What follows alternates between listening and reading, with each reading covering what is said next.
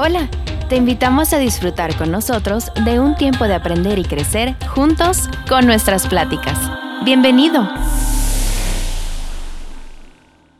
Buenos días. Me da mucho gusto poder estar de este lado. ¿Hace cuánto que no nos veíamos desde acá arriba? Ay, ¿de verdad? ¿Desde el 2023? bueno, eso fue hace como un mes.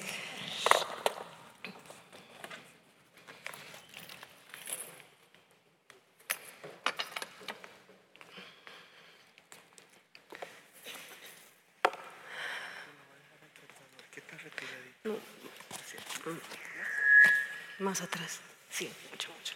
Gracias. Gracias. Gracias.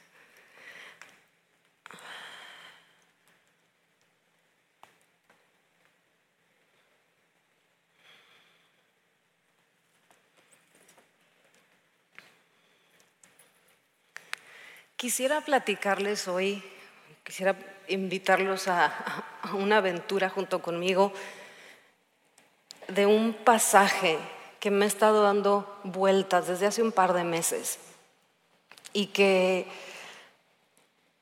en una, hace un tiempo, en un momento de la alabanza, aquí un domingo, este, escuchando y disfrutando la presencia de Dios, de repente así como que tuve una, una imagen o una película de algo de este, de este pasaje. Y desde ese tiempo traía en mi cabeza, quiero compartirlo, quiero compartirlo, quiero predicarlo, quiero estudiarlo. Y, y, por otro lado le decía, le preguntaba a Dios, ¿por qué? ¿O por, por, qué quisieras que compartiera este tema? ¿O qué hay de este tema? Y creo no sé, no sé si alguien se acuerde, pero ¿alguien se acuerda cuándo fue la última vez que compartí? ¿Fue hace un año? O sea, como por esta fecha. Los últimos años he tenido la oportunidad de poder platicar o predicar en enero. Y normalmente ha sido los primeros, como los primeros fines de enero. Y, y en esas veces que he predicado, si se acuerdan una vez, eh, que de hecho empezó en un, domingo y fueron tres domingos con el tema de Génesis, este, que Dios estaba hablando de qué, tiempo, qué hora era. Y quisiera compartir desde esta, también desde este eh, foco, desde esta consideración, qué hora es. ¿Qué hora es hablando de estos kairos, de estos tiempos de Dios? Y mi plática se enfoca o va hacia eso. Entonces, quisiera invitarte, si tienes ahí tu, Biblia digital o impresa, vámonos a Mateo 22, 35 al 40. Y me voy a ir así súper directo, porque quiero decirte bastantes cosas hoy, o conectar varias cosas, más que decirte muchas, y muchas son importantes, entonces solo te digo que acuérdate de esta primera parte, porque esta plática tiene como tres partes, para agarrar la onda en la segunda y en la tercera. Y voy a hablar del gran mandamiento. Yo creo que todos lo hemos escuchado. ¿Saben cuál es? Amar a Dios, ¿verdad? Entonces, vamos a, vamos a ver un poquito acerca de esto.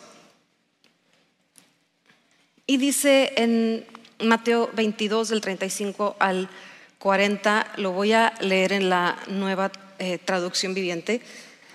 Dice, uno de ellos, experto en la ley religiosa, está hablando de un fariseo, intentó tenderle una trampa con la siguiente pregunta, hablando de Jesús. Maestro, ¿cuál es el mandamiento más importante en la ley de, de Moisés? Jesús contestó, ama al Señor tu Dios con todo tu corazón, con toda tu alma y con toda tu mente. Este es el primer mandamiento y el más importante. Hay un segundo mandamiento que es igualmente importante. Ama a tu prójimo, ¿qué dice? Como a ti mismo. Toda la ley y las exigencias de los profetas se basan en estos dos mandamientos. Creo que nos lo sabemos y lo hemos escuchado. Y hoy quisiera platicarte un poquito, empezar esta primera parte, con qué significa o invitarte a considerar algunas cosas dentro de este mandamiento. Y vamos a orar. Jesús, gracias. Gracias por tu presencia. Gracias por tu compañía tan cercana. Gracias por el privilegio de poder compartir tu corazón. Y yo te ruego en esta mañana que seas tú el que hables a cada uno de nuestros corazones. Tú sabes lo que cada uno necesitamos, de qué tenemos hambre, de qué padecemos. Y tu Espíritu Santo, el Espíritu de verdad, sea quien nos imparta de tu Espíritu de vida, de tu esperanza en esta mañana. Gracias, mi Dios, en el nombre de Jesús. Amén. Y este fariseo, este fariseo que aparte es un experto de la ley religiosa, lo que está tratando de hacer en este pasaje es como ponerle una, una trampa o una prueba eh, a Jesús y, ver así como que, a ver, vamos a ver qué tan, qué tan ortodoxo es Jesús, porque pues es este fariseo este, de la ley y, lo que sabe y lo que se mueve y conocían la ley, este, el área de los fariseos fuerte. Y entonces dice, ok, vamos a ver qué contestas. Si ven el capítulo antes de eso, ahí se acercan diferentes grupos de personas, los saduceos y los escribas y varios, a tentar según las áreas en las que ellos manejan o lo que ellos creen. Y en este caso del fariseo, pues como se mueve con el tema de la ley, dice, ¿cuál es la ley más importante? Acuérdense que los judíos tenían algo así como 613 leyes, entonces, así como que, bueno, a ver, vamos a ver qué contestas. Y entonces Jesús contesta eh, de una forma que es así como, pues ahora sí que la, la esencia de la ortodoxia, dirían unos, la esencia, y dice, y, habla de, contesta con este pasaje. Y si recuerdas, este pasaje Jesús está citando algo del Antiguo Testamento. Entonces está citando en Deuteronomio 6, 5, donde dice, ama al Señor tu Dios. De ahí ese pedazo lo se toma de Deuteronomio 6, 5, que es, que es parte del, Shema, es una palabra famosa, que es el famoso credo judío. Y el ama a tu prójimo como a ti mismo se toma de Levítico. Ahorita vamos a platicar eso un poquito.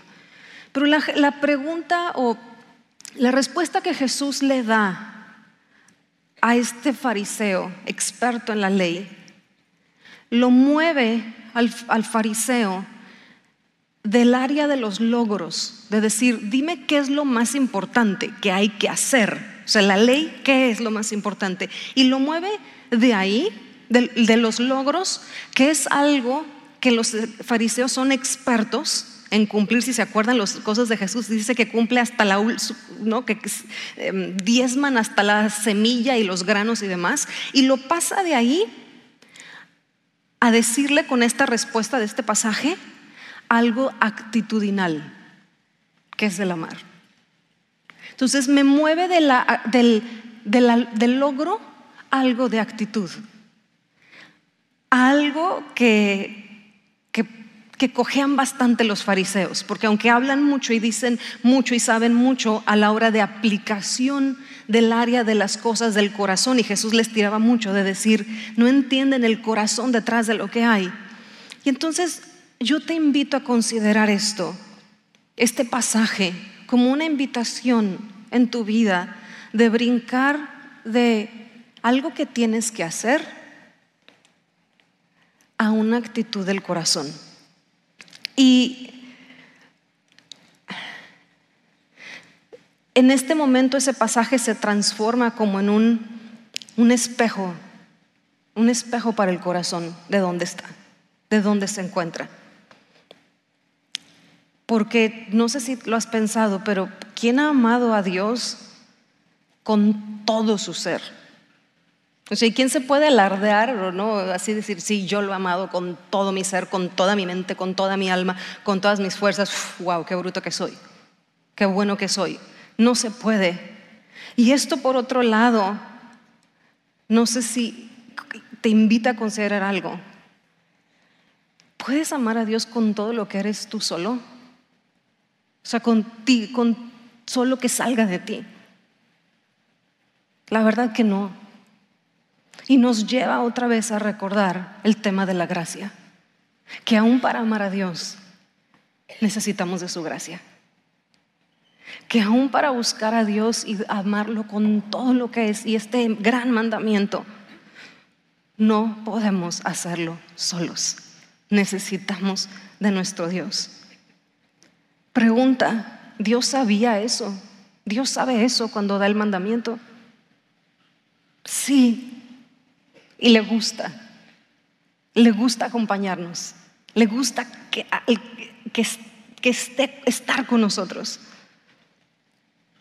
Y lo que nos empieza a hablar en este pasaje es que si hay amor real a Dios, inevitablemente va a haber amor al prójimo. Híjole, y aquí es donde se empieza a poner la cosa complicada para algunos o muchos de nosotros. Nos empieza a decir de alguna u otra forma que el amor de Dios es desbordante y es contagioso. Y que si sí es el amor de Dios, de verdad amor a Dios el que tenemos, se va a reflejar en cómo amamos a nuestro prójimo. Y Jesús al responder la petición de un mandamiento, aquí da dos. Y ambos tienen un, un común denominador o un requisito. ¿Cuál es el requisito? Amar. Ese es el requisito. Amar. Y es muy fuerte que diga que toda la ley se resume en eso. Amar. Y es muy fuerte que Jesús lo diga porque esto que está diciendo y un tiempito después Jesús va a ser la personificación de eso que dice. Jesús lo materializa en su persona de amar a Dios y amar al prójimo. ¿Dónde lo vemos? En la cruz. Ahí nos encontramos con la expresión más alta y la ejemplificación de su gran enseñanza. Porque Jesús era un maestro que enseñaba con la boca y con la vida. Y es muy fácil a veces decir eh, te amo o predicar de amar.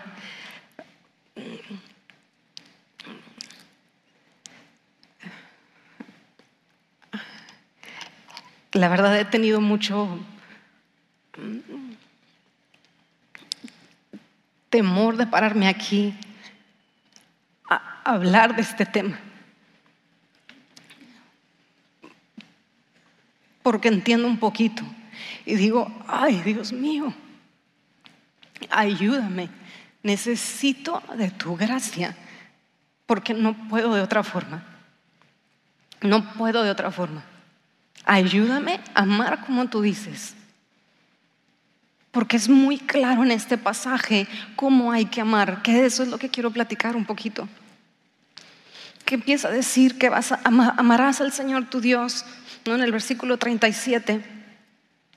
Y, en Marcos, que vemos otra versión de este mismo pasaje, Marcos cuando le hace, eh, nos cuenta que cuando le hacen esa pregunta a Jesús, Jesús comienza con una frase que dice, oye Israel, Jehová nuestro Dios, Jehová uno es, que es Deuteronomio 6.4 que mencioné hace rato.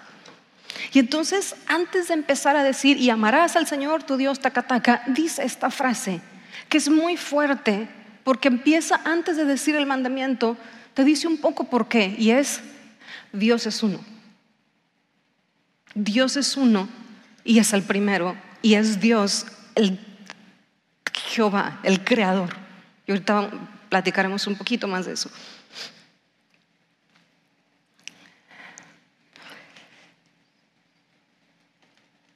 Quizá se cree una postura es que Marcos eh, pone esto este de oye Jehová tu Dios, el Señor no es, con esta idea de dar a entender que para poder obedecer a Dios necesitamos conocer correctamente a Dios. Porque ¿cómo podemos obedecer a un Dios que no conocemos? Y que, o que conocemos algo que está chueco o que está transgiversado, va a ser imposible poder obedecerlo en este mandamiento de lo que dice.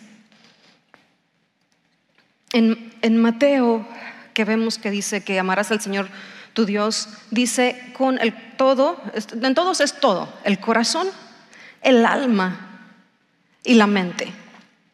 En el hebreo, de, donde lo cita Jesús, en el Deuteronomio 6.5, habla de corazón, alma y fuerzas. Y en Marcos y en Lucas, que de este mismo pasaje, habla de alma, corazón, fuerza y pensamiento. Entonces, básicamente son cuatro conceptos los que habla de cómo amar a Dios o nos explica, nos ejemplifica cómo amarlo, qué significa eso. Y quiero invitarte a echarnos un clavadito un poquito en cada una de estas ideas o estas palabras. Amar a Dios con el corazón. ¿Qué significa eso? Habla de amarlo con todas nuestras facultades, con todo nuestro poder. Habla de amar a Dios supremamente, o sea, este tipo de palabras, así como grandioso, majestuoso, supremo, e, este, esta, así, amarlo más que a todos los demás seres y todas las demás cosas. Y con todo el ardor, con toda la pasión posible. Así amarlo. A eso se refiere un poco con el área de corazón. Cuando habla de amar con todo el corazón, habla de fijar nuestros afectos por encima de todo y, y magnamente sobre Dios. más fuerte que cualquier otra cosa o cualquier otra persona. Y estar dispuesto es parte de este amor. Estar dispuesto a renunciar, a soltar, a entregar todo lo que yo aprecie y valore si Él me lo dice. Un ejemplo de esto, Abraham. Abraham con su hijo Isaac. Quisiera irme con toda la historia, pero quiero nada más te recuerdo si te sabes esa historia. Si no, vete a Génesis 22. Estar, amar a Dios con todo el corazón es que Él es el magno y supremo por encima de todo y de todos. Y que como Él es Dios y Él es el único Dios, si Él me pide algo, yo puedo soltarlo porque Él es primero. Cuando nos habla, y bueno, voy a... Entonces, vamos a parar, ¿ok? Corazón es eso, ¿ok? Luego dice, con toda tu mente. Y para tu mente, yo escogí, quizá no se alcanza a ver, un borrador de un eh, escultor muy famoso, Rodin, eh, que se llama El Pensador. Y es muy famoso, están, no sé si algunos han escuchado del famoso El Pensador, en el cuadro y que tiene que ver con la novela de Dante Alighieri, este tema de... Ya me fui a la mente y me brinqué el alma. Mi inconsciente querrá decir algo. ¿De qué pata cogíamos todos lo sacamos, verdad? Alma, antes de Dante Alighieri. Y lo voy a poner como si fuera una vela. La palabra en griego es, psique, suke, que tiene mucho que ver con el tema del espíritu. Y cuando hablamos de alma, también tiene mucho que ver y lo hablamos del el lugar donde están las emociones. Entonces, cuando Dios me dice aquí, o Jesús está diciendo, amar a Dios con toda mi alma, es amar a Dios con todas las emociones. Uy. Y yo creo que no sé si te pasa igual que a mí, pero hay emociones en donde yo diría, esas emociones son malas. Y ahí no debe de estar Dios y eso no es de Dios. Y yo sé también que yo misma enseño que no hay emociones malas. Pero me doy cuenta conmigo misma en la realidad que muchas veces me veo y me encuentro así. Amar a Dios con todas las emociones. ¿Cómo podrías amar a Dios con toda tu alegría? ¿Cómo podrías amar a Dios con toda tu... ¿Qué emoción le quieres poner? ¿Mm? Escoge una. La primera que se te venga a la mente. Tristeza. ¿Cómo amar a Dios con toda la tristeza? Algunos van a empezar a entrar en conflicto teológico, pero hoy no voy a hablar de emociones. Hablar, amar a Dios en medio de la ira. Amar a Dios en medio de la decepción. Y si te das cuenta, empieza a ser un pasaje que empieza a incluir a Dios en cada área de nuestra vida. Y eso a veces es muy duro y muy difícil. Pero eso es amar a Dios. Porque es padre amar a Dios aquí. Es padre amar a Dios cuando tengo una visión y estoy en, el éxtasis, en la alabanza. Pero amar a Dios con todas mis emociones, en todos los momentos, la cosa es otra. Y todavía no llegamos al prójimo.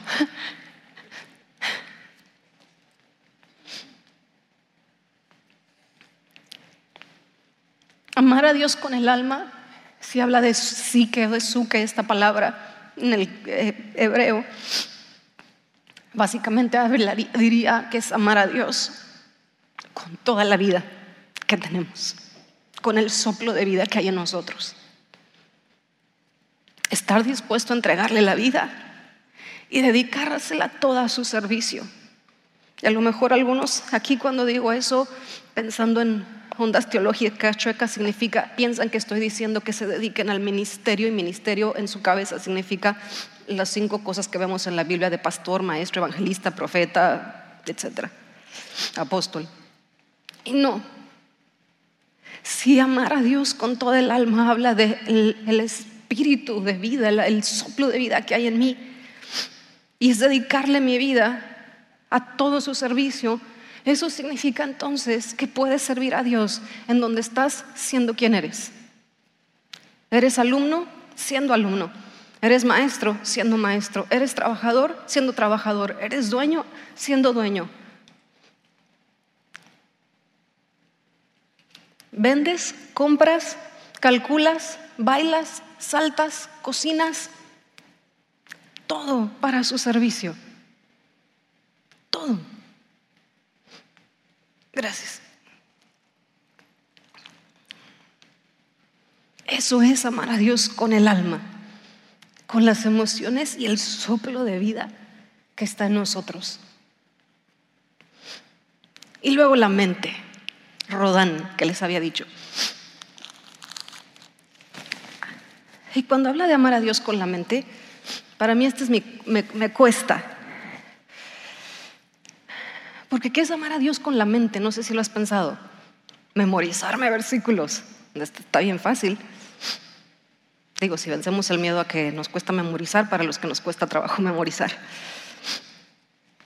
Amar a Dios con la mente significa amar a Dios con el intelecto y con la facultad de pensar. Amar a Dios con tu forma de pensar. Que Dios esté adentro sea parte de la forma en la que tú piensas chinchero. Cada palabra que avanzamos se vuelve más difícil.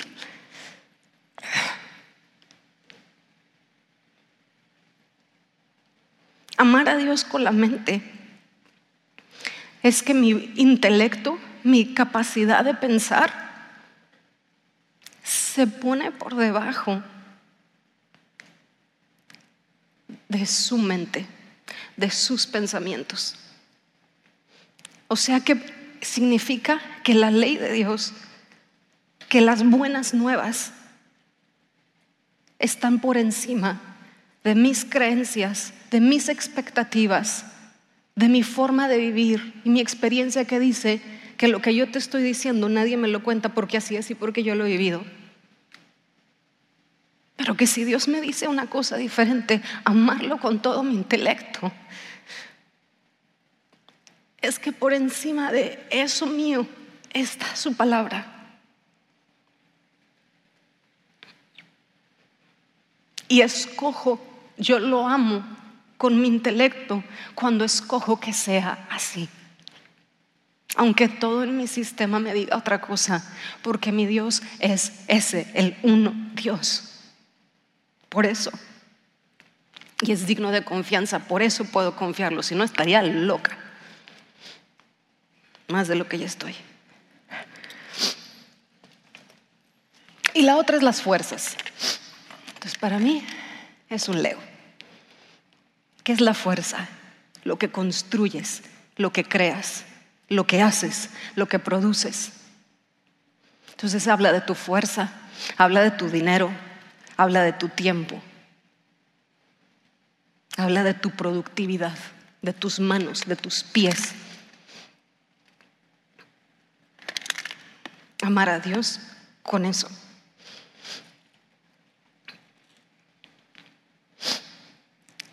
Que tu trabajo Amar a Dios con tus fuerzas es no solamente que, que, o sea, que estas cosas, tu fuerza, tu dinero, tu tiempo, tu trabajo, tu productividad, sea y tu esfuerzo y tu excelencia, porque la Biblia habla de vivir y trabajar con excelencia, que sea para darle la gloria a Dios. Chinchero, ¿y a qué hora me toca a mí?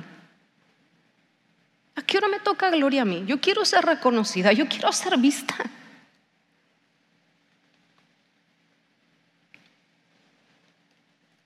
Pero amar a Dios con todas mis fuerzas significa que uso eso para que Dios se vea.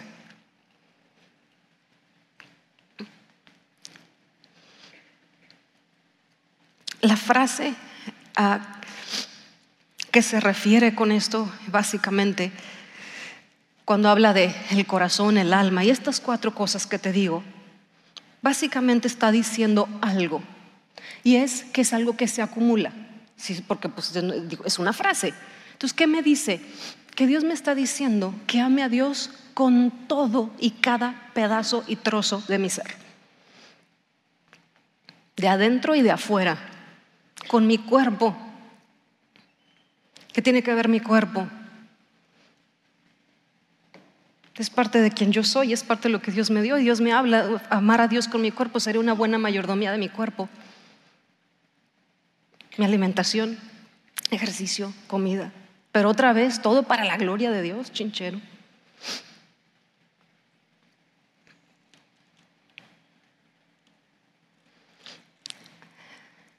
John James Sibius dice esta frase, de todas las cosas que se encuentran en el hombre, hay tres principios fundamentales.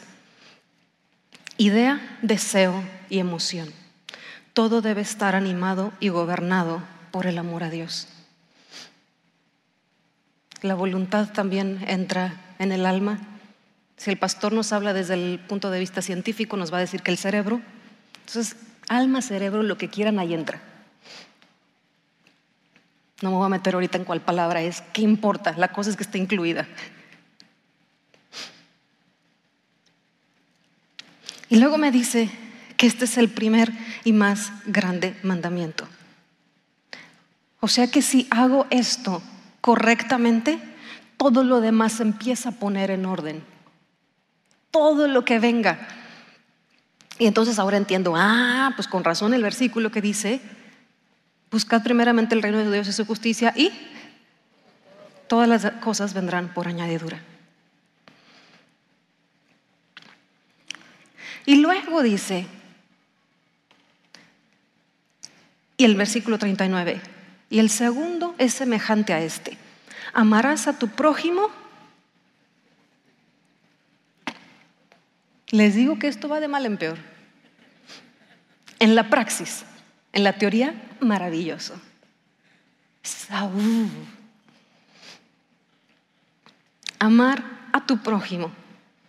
Y lo interesante de esto Además, como dato curioso, me, gustan los datos curiosos dentro de las cosas bíblicas, sale esto, hace ratito que Daniela mencionó lo de los anuncios del Levítico, ¿no? de este libro extraño. Sale del Levítico 19, Levítico 19, 18. Este libro, Levítico, es un libro que en su mayor parte es un libro ceremonial.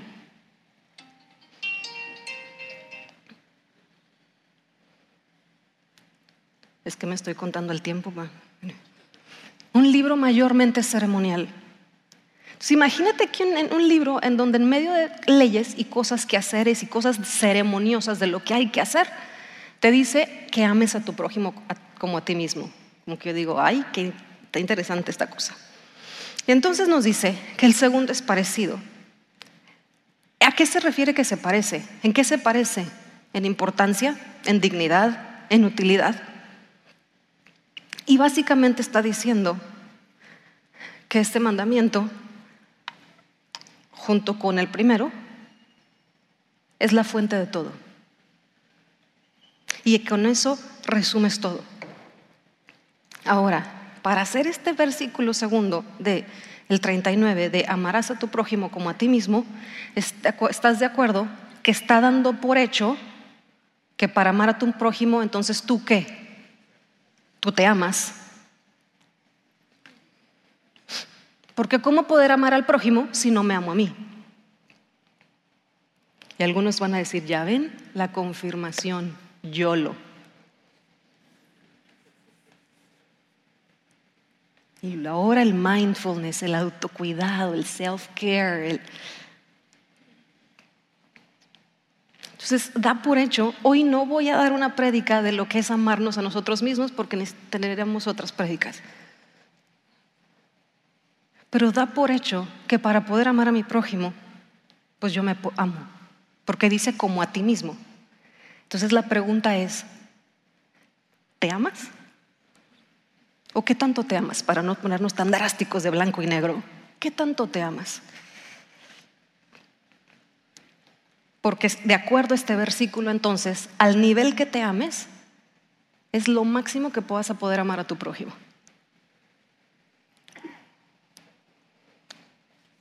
No, pues con razón, ahora sí está bien lógica mucha de nuestra vida, ¿verdad?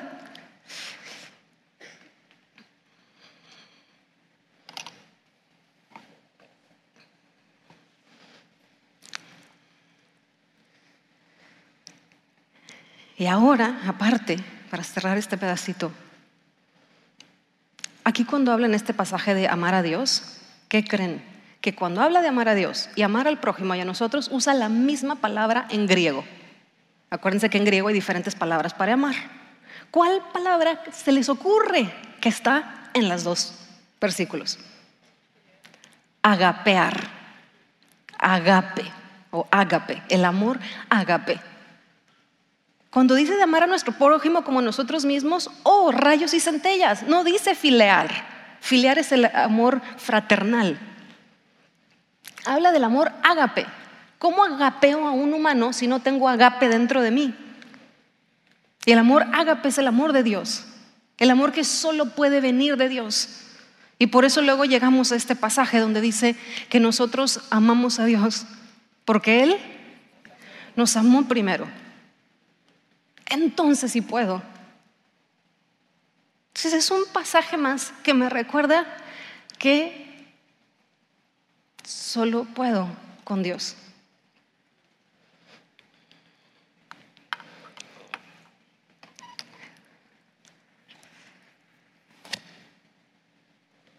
Toda la ley ceremonial, todas las cosas que ves en el Antiguo Testamento, de todas las instrucciones que hay que hacer, son un reflejo de esto. Todas las instrucciones y demás mandamientos salen de aquí. Eso es lo que está diciendo. Entonces quisiera como darte esta idea dentro de, de esto que está diciendo en este pasaje, de amar a Dios. Nos está diciendo básicamente que toda la ley, todo, todo, todo lo que es Dios y la esencia de Dios y la vida con Dios se resume en dos cosas. Una más importante y la otra sale de esa. Suena como que es una, ¿eh? O sea, una no puede sin la otra, básicamente. Pero nos dice entonces que sí hay, una jerarquía. Y en este pasaje, si lo tomamos, digamos que hay tres, ah, personajes. ¿sí? Entonces, para mí los tres personajes, ¿me, puedes ayudar a pasármelas? Por favor. Vamos a tomarlo como que fueran tres espacios. ¿sí?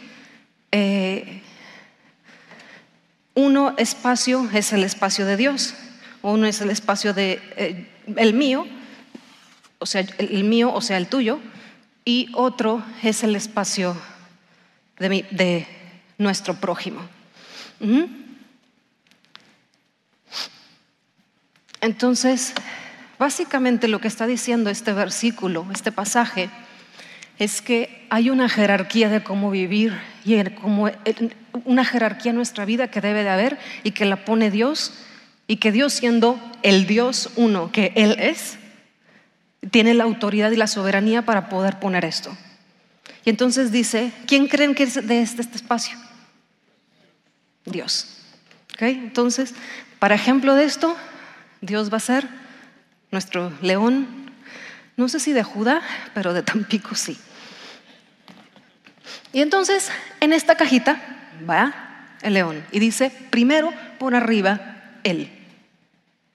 Después, ¿quién sigue? ¿Ok? ¿Por qué dices tú que tú? Porque necesito amarme a mí primero. Entonces, por supuesto que tú eres un osito cariñosito.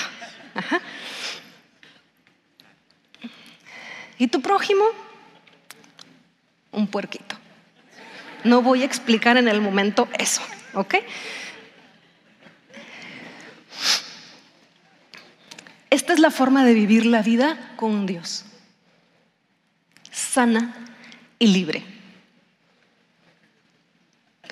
Con todo lo que te dije hace ratito, traté de hacerlo lo más sintetizado posible, considerando aquí arriba que el que es Dios se va a amar con toda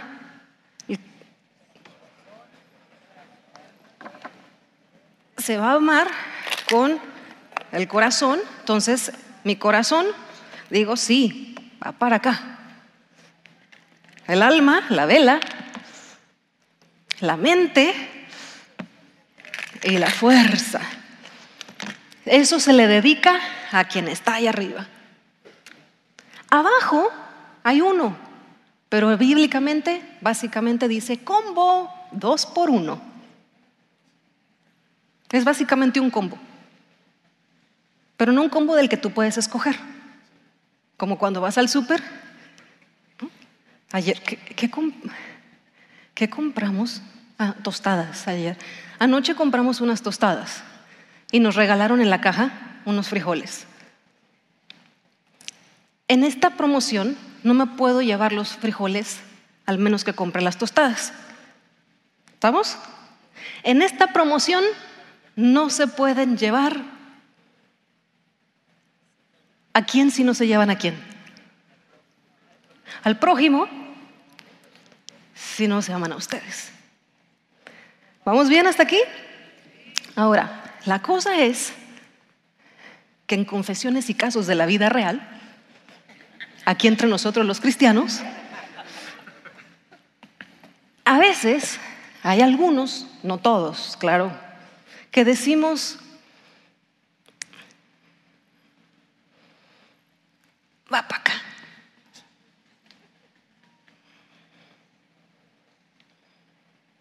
¿Cómo es eso? Todos los que han tomado alguna vez clase conmigo de dioses en guerra, es esto.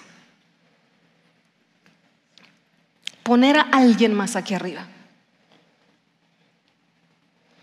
Papá, mamá, esposo, esposa, hijo, hija, maestro, celebrity crush, lo que quieras. Vecino, vecina, ideal, un humano. Pero ¿sabes lo horrible que es eso? Porque tú empiezas, o sea, aquí está el corazón, aquí están las fuerzas, aquí está el alma. ¿Y cuál me faltó? La mente. Y como está aquí arriba, entonces tú les empiezas a demandar a este, porque este es el espacio de Dios, que te provea lo que solo este es capaz de dar. Porque como Dios es uno y solo Él, Él es el único que tiene la capacidad de amarte y de suplirte y saciarte y llenarte y sanarte y restaurarte y confortarte y todo arte. Solo Él, porque Él es Dios. Pero cuando no es así, ponemos otro humano. ¿Y sabes lo horrendo que es eso? Chinchero la alarma. Es poner, no sé si alguna vez lo has hecho. Yo sí, bastantes veces. Y entonces termino al humano que pongo aquí, o los humanos, ¿qué empiezo a hacer? A exigir, a demandar. Me tienes que, me debes de, me esto. Y empiezan las expectativas asesinas, por un lado, lo cual atrofia cualquier relación que quieras tener. La cuestión es que, ¿quién está ahí?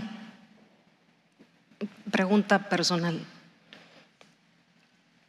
Entonces le empiezas a demandar y a exigir horrendo. Entonces hay una bronca ahí a nivel relacional. Pero por otro lado, bíblicamente este término tiene un nombre. ¿Alguien sabe cuál es? Idolatría. Entonces te metes en una bronca ya a nivel espiritual con Dios, porque eso está prohibido y es el primer mandamiento cuando habla de que Dios es uno.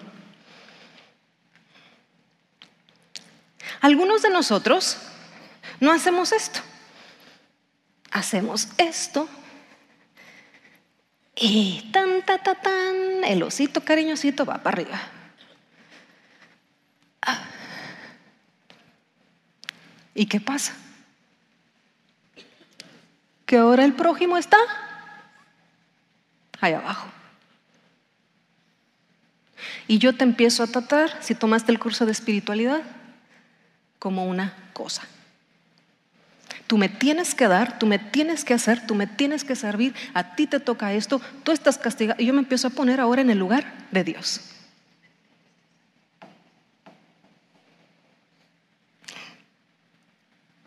La pregunta es que cuando hago esto, ¿Dónde quedó? Ah, pues todo, pues, pues, pues, por acá también, supongo, ¿no? Debe de entrar en algún espacio. ¡Ay, cómo dices eso! Tratamos a Dios igual. Me tienes que contestar cuando yo quiero y lo que quiero, y ya te vas tardando, o ya te tardaste. Yo doy, tú te tienes que caer con no sé cuánto, porque aquí en la Biblia dice, Yo ya oré, yo ya corté las maldiciones, yo ya hice esto, yo ya saldé las deudas, ¿por qué sigo así? Y se vuelve una cosa. Entonces yo cuando pensaba en esto, esta idea que te digo es la que te digo que tuve en la alabanza hace un tiempo, que quería compartir. Pero quería compartirlo con el significado de qué significa poner a alguien aquí arriba o a Dios. Entonces a veces vivimos en la vida entre el rompecabezas. Esto es nuestra vida siendo un rompecabezas, jugando a poner las piezas una y otra vez de diferentes formas. Y a veces ahí se nos va la vida. Ahorita no voy a platicar del rollo espiritual y todo lo que sucede.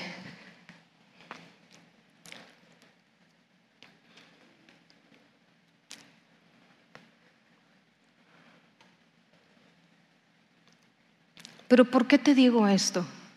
¿O por qué, por qué estoy predicando esto hoy? ¿Por qué es enero? Porque es 2024 y porque creo en los tiempos Kairos. Y porque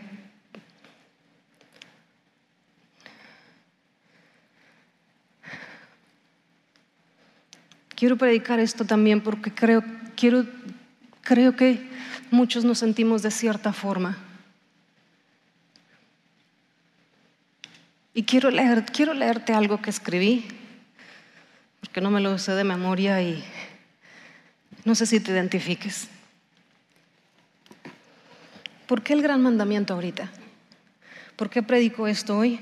¿Y por qué es importante para mí y para ti? Creo que a veces como cristianos nos perdemos en una lista de deberes, quehaceres y teneres, sobre todo teneres.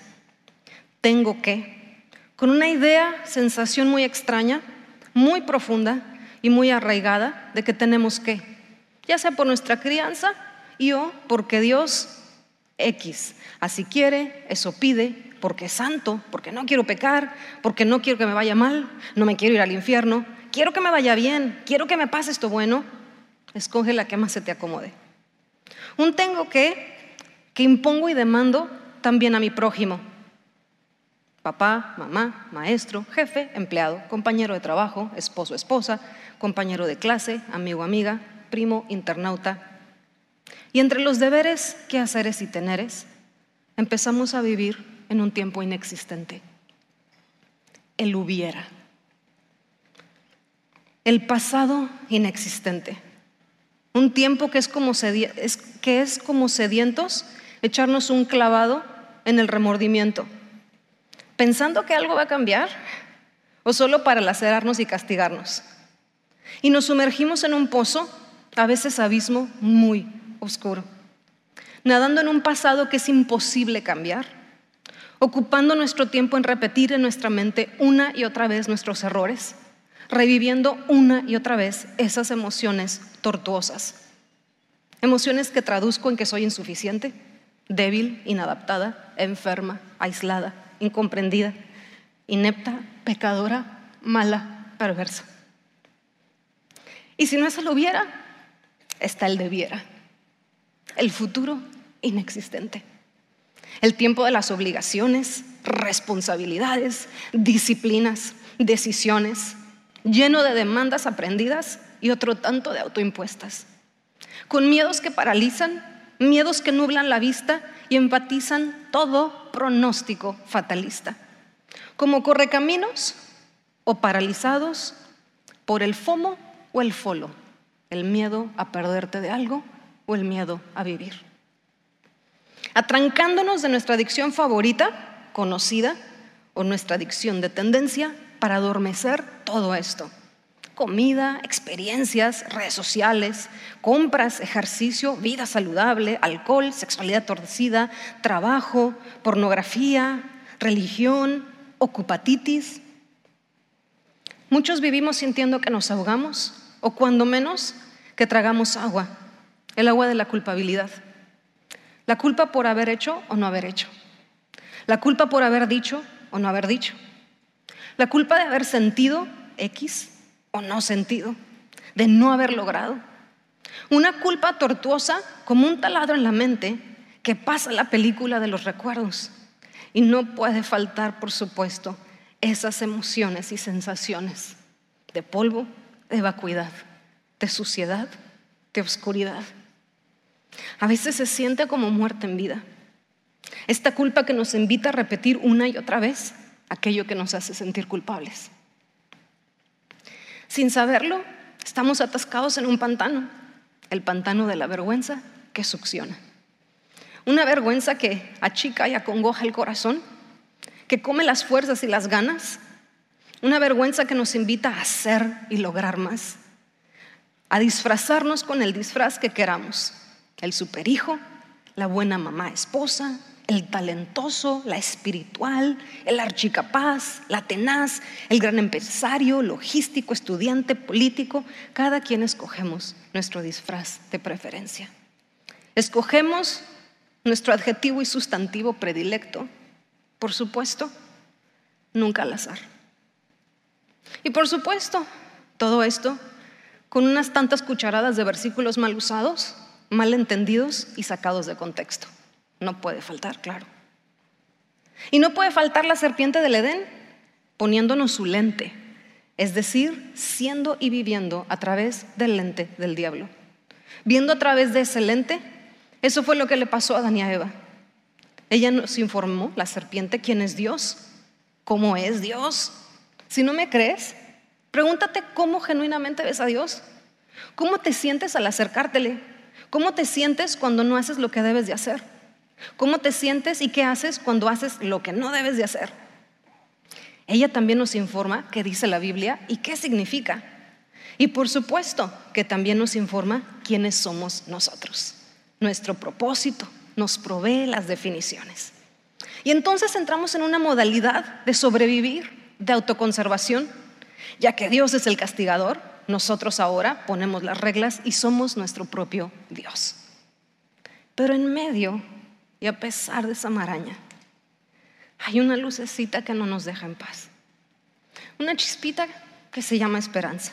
En unos más grandecita, en otros pequeñita. A veces tiene a la lucecita como si se fuera a apagar, pero ahí está y ahí sigue. En otros es más como un fueguito, un calor que no nos deja en paz, que nos ablanda y calienta el corazón. Canciones que a veces cantamos los domingos y de pronto te dan vueltas y vueltas en la cabeza, repitiendo una, y otra vez la letra. Un devocional que leíste, una prédica que escuchaste, que te recuerda que Dios existe, que Dios es bueno, que Dios es fiel. Un amanecer o un atardecer que te dicen un día más, un día más, un día más, hay algo más, hay algo más alto. Una sonrisa o una conversación que es agua de esperanza. Un tiempo con Dios en el que es como si volvieras a respirar.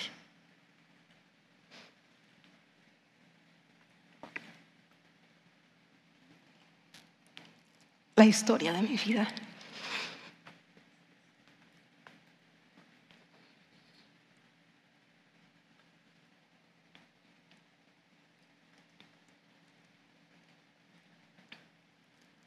Y no sé si te pase eso o si te encuentres en alguna de estas cosas, queriendo meter la Biblia, queriendo hacer muchas cosas, con mil preguntas, sabiendo muchas cosas en la cabeza.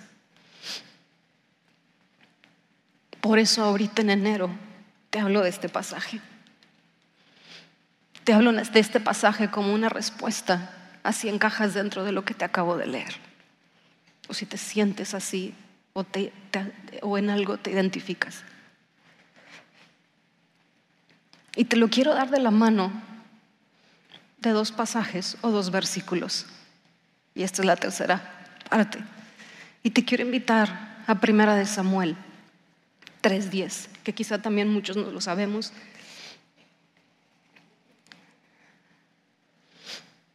Y por eso termino con esta tercera parte porque quizá, porque creo que es el tiempo de este pasaje y de esto que Dios nos está hablando para este tiempo, para este año y este tiempo. Y que si te sientes así como esto que leí en esta, segunda parte, te quiero dar, leer Primera de Samuel 3:10 y tómalo para ti, quizá te lo sabes, es la historia de Samuel cuando está chiquitito en el templo. Y dice este versículo, nueva traducción viviente, y el Señor vino y llamó igual que antes. ¿Se acuerdan que él escuchaba este, Samuel, Samuel y que iba con Elí? Este, y, y pues no, yo no te hablé. ¿Se acuerdan? Ok, estamos entonces en la tercera, ya, ya en la última vez. Y el Señor vino y llamó igual que antes, Samuel, Samuel. Y Samuel respondió, ¿qué dice? Habla que tu siervo escucha. Cuando Samuel escucha la voz de Dios por primera vez, que estaba muy chiquito, era un niño, no tenía idea que Dios le podía estar hablando. Estaba muy confundido. ¿De dónde venía esa voz? Así que va con Elí y le pregunta. Pero Elí sabe algo que Samuel, y seguido nosotros, no sabemos o se nos olvida. Y es que Dios, y esto es lo que te quiero decir en medio de todo esto, Dios es un Dios que habla. Dios es un Dios que habla. Samuel lo que necesitaba era estar listo para escuchar. Porque de que Dios hable, no hay duda. Es en contra de su naturaleza que no hable. Independientemente de tu pecado y de tus cosas y de todo lo horroroso que acabo de leer antes. Dios, por esencia, habla. Y uno, bueno, está bien, pero a mí no. Si eres humano, te va a hablar a ti. Entonces quizá hay que replantear la pregunta.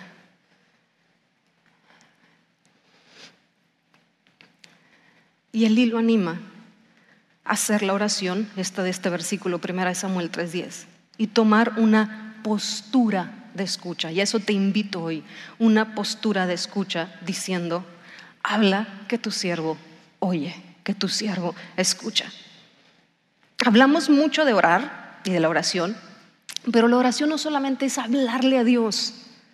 Acuérdate que la oración es una conversación con Dios. Así que el consejo que Eli le da a Samuel y que nos da a nosotros es estar listos para escuchar a Dios, a ese Dios que habla y el mundo viene a existir, que, que habla a través de la Biblia y también directo a nuestros corazones a través del Espíritu Santo. Dios tiene algo específico decirte. Puede iluminarte algún pasaje, algún versículo, puede ser una impresión en tu corazón o en tu mente, puede ser el consejo de un amigo, la letra de una canción. Un momentito del 1 en 7, como nos han platicado las diferentes personas que dan los anuncios, una forma, esta está siendo una forma de Dios de comunicarse contigo. El amanecer, esa sonrisa que viste, esa película, esa paz, esa vocecita ligera dentro de ti que te es más fácil distinguir cuando pausas o bajas las revoluciones en tu vida. Dios está hablando todo el tiempo. La pregunta es si estamos listos para escuchar. Haz la oración de Samuel. Ese es mi consejo y esto me gustaría orar hoy. Haz la oración de Samuel y dile, habla que tu siervo, oye, que quiero escuchar, aquí estoy. Toma la clase de escuchar la voz de Dios que va a dar la pastora, porque puede fungir como este Lee con Samuel, que le ayuda a distinguir lo que está escuchando. Si empiezas a orar constantemente todos los días y aún te resulta difícil escuchar la voz de Dios, no te rindas. Sé que no es fácil, no te rindas, sigue adelante y sigue creyendo, sigue orando, sigue estudiando la Biblia, para que cuando Dios hable sepas que es Él.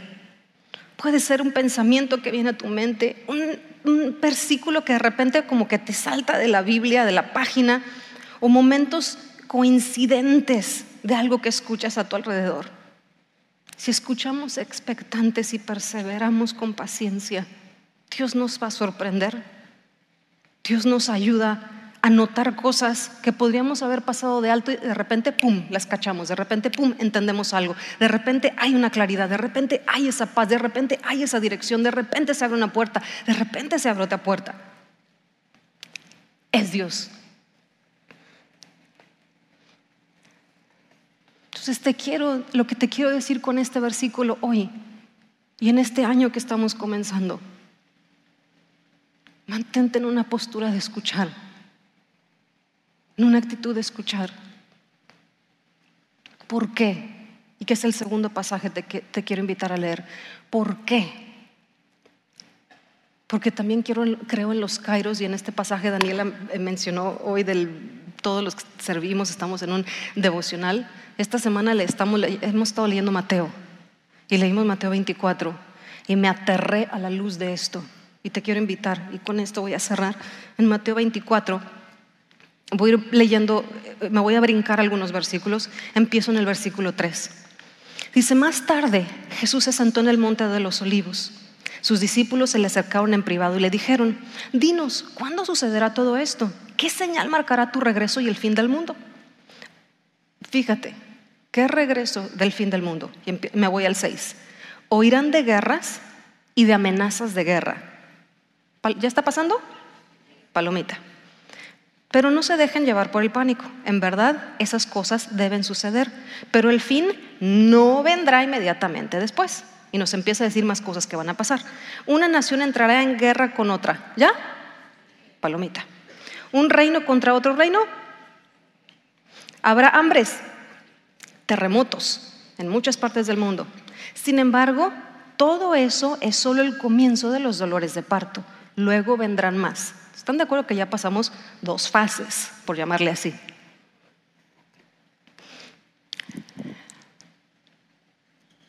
Nueve. Entonces los arrestarán, palomita, los perseguirán, los matarán en todo el mundo los odiarán por ser mis seguidores. No por ser pedantes religiosos, ¿ok? Pero seguidores. Ya está sucediendo. Y aquí es donde empecé a entrar en terror. Muchos se apartarán de mí se traicionarán unos a otros y se odiarán. ¿Qué significa apartarse de mí? Está hablando de alguien que estuvo cerca, de alguien que conoció. Uy, ¿está sucediendo? Palomita. Aparecerán muchos falsos profetas y engañarán a mucha gente. Palomita. Abundará el pecado por todas partes. Palomita. ¿Y qué dice? Y el amor de muchos se enfriará. Ah. Y esto me pesa profundamente. Porque me pregunto si yo estoy así. Y que estamos en los últimos tiempos y yo estoy en esa lista. Por esto.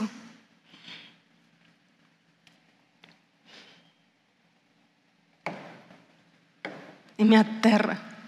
Porque dice que el amor de muchos se enfriará y no se siente y no se ve y es poco a poco.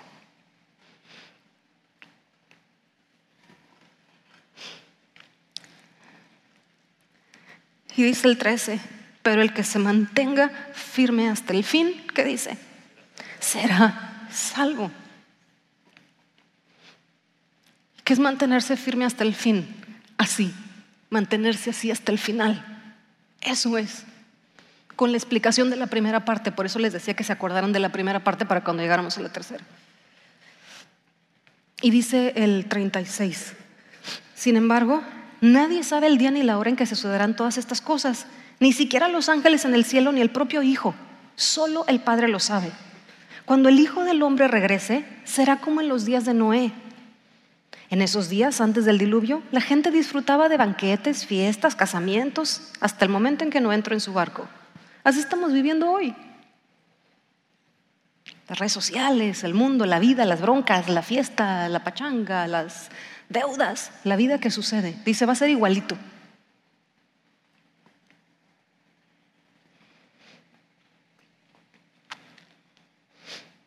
La gente no se daba cuenta de lo que iba a suceder hasta que el diluvio, hasta que llegó el diluvio y arrasó con todos. Así será cuando venga el Hijo del Hombre. Y si tienes tu versículo ahí, ponle marcatexto digital o, o manual. 42. Así que ustedes también deben estar alerta, porque no saben qué día vendrá su Señor. Entiendan lo siguiente, si el dueño de una casa supiera exactamente a qué hora viene el ladrón, se mantendría alerta y no dejaría que asaltara su casa. Ustedes, y ahí marca el 44, ustedes también deben estar preparados. ¿Cuándo? Todo el tiempo. No dice atemorizados, aterrados, cautelosos, no, preparados, porque el Hijo del Hombre vendrá cuando menos lo esperen. ¿Atentos a qué? ¿Preparados a qué? Ay Señor, pero hay tantas cosas que hacer. No, por eso comencé diciéndote que en este gran mandamiento era una invitación del pasar, del que hacer, algo del corazón o de actitud. ¿Atentos a qué? A esto. Porque como leímos en el versículo 13, eh, y el que permanecerá hasta el fin será salvo.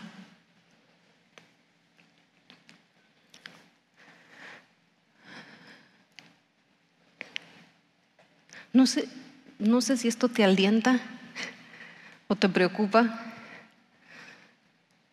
pero esto es lo que tenía que decir hoy. Creo que este es el 2024. Es hora de esto. Con primera de Samuel 3:10 en esta postura y con la atención y acción con lo de Mateo 24. ¿A qué? A que el corazón no se te enfríe. No puedes prevenir las guerras eh, de nación contra nación. Las de tu casa quizás sí.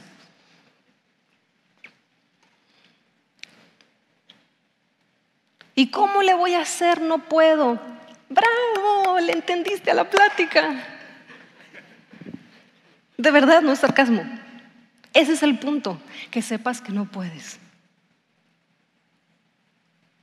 Porque se trata de nuestro Dios, que nos amó primero. Y lo único que me queda hacer es una dependiente de Dios y decirle, te necesito aún para amarte, te necesito aún para amarme y te necesito aún para amar a mi prójimo, porque el agape no está en mí si tú no estás en mí.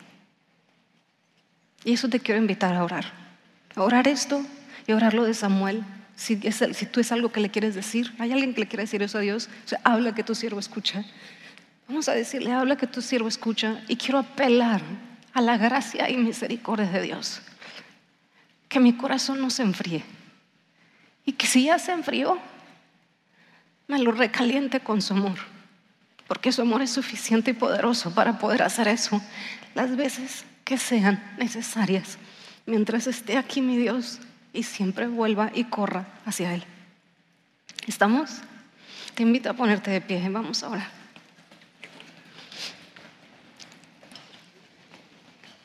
Siento que platicamos como 18 minutos. Jesús, ¿a quién tenemos en los cielos sino a ti? ¿A dónde vamos y a dónde corremos sino a ti? ¿Cómo le hacemos si no es contigo? Ten misericordia, oh Dios. Ten misericordia. Te necesitamos a ti y anhelamos conocerte como el ágape, la esencia de la vida, la esencia de todo lo que somos. Ten misericordia, mi Dios. Queremos en este año enfocarlo y ocuparnos en amarte con todo lo que somos, con nuestro corazón, con nuestra alma, con nuestra mente, con nuestras fuerzas. Enséñanos a hacerlo porque no sabemos si vivimos tan automático en lo ya conocido, chueco y torcido. Pero tú eres nuestro Dios, el Dios de nuestra esperanza. Ayúdanos a amarnos a nosotros mismos, amar a nuestro prójimo. Y aprovechamos, mi Dios, para decirte que si hemos movido a los jugadores del lugar, las posiciones o las personas las hemos movido, perdónanos, perdónanos, mi Dios. Toma tu lugar como el Dios, uno, único que eres. Y si quieres decirle esto a Dios, díselo. Si no, no se lo digas porque escucha y lo toma en serio. Pero si quieres, dile, yo me quito de ahí o quito a quien he puesto de ahí, de tu lugar que te compete a ti, tu espacio. Perdóname, perdóname, no quiero vivir en esta tortura con estos torturadores, el enemigo, porque infringí una ley. Perdóname, mi Dios. Perdóname por ponerme yo y poner a personas debajo de mí. Y si quieres decirle ahí personas específicas, díselo. Perdóname.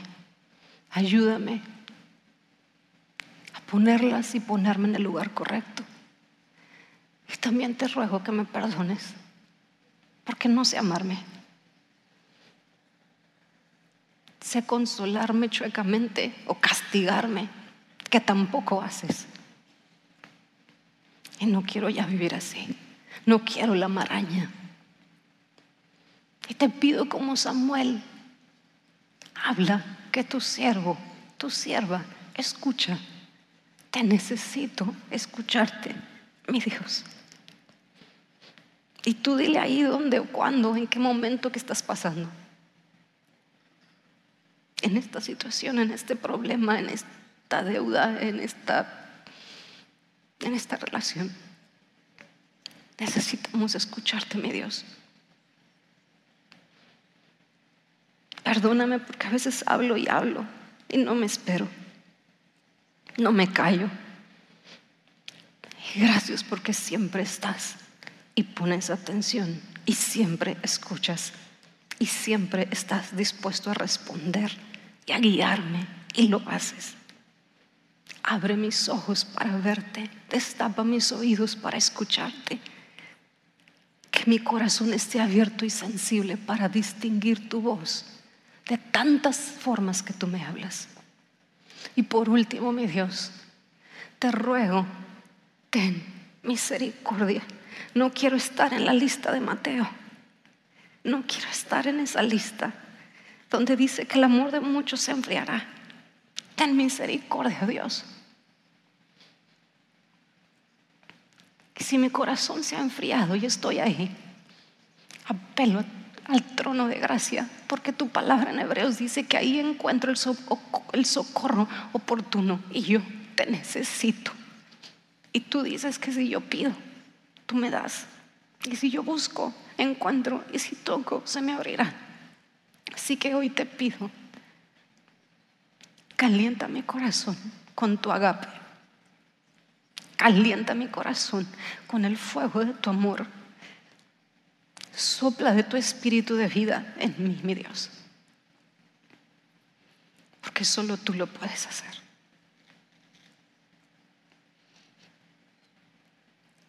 Y yo te ruego que al salir de aquí podamos salir con la certeza de que este tiempo tú estás con nosotros, tú nos hablas y estás más emocionado de platicarnos que nosotros aún de preguntarnos, de preguntarte.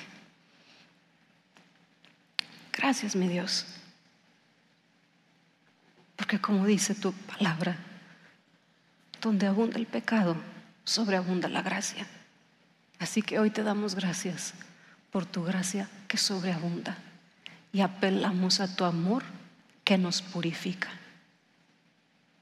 Y queremos amarte, con eso queremos cerrar, queremos amarte con todo lo que somos, con todo nuestro corazón, con toda nuestra alma, con toda nuestra mente y con todas nuestras fuerzas.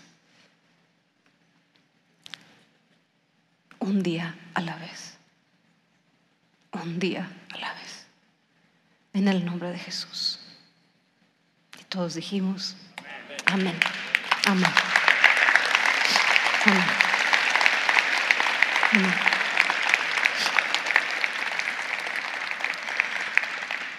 Espero que esto te ayude, te disfrute, te inyecte y te dé una brújula para este 2024 a todos los que están en internet.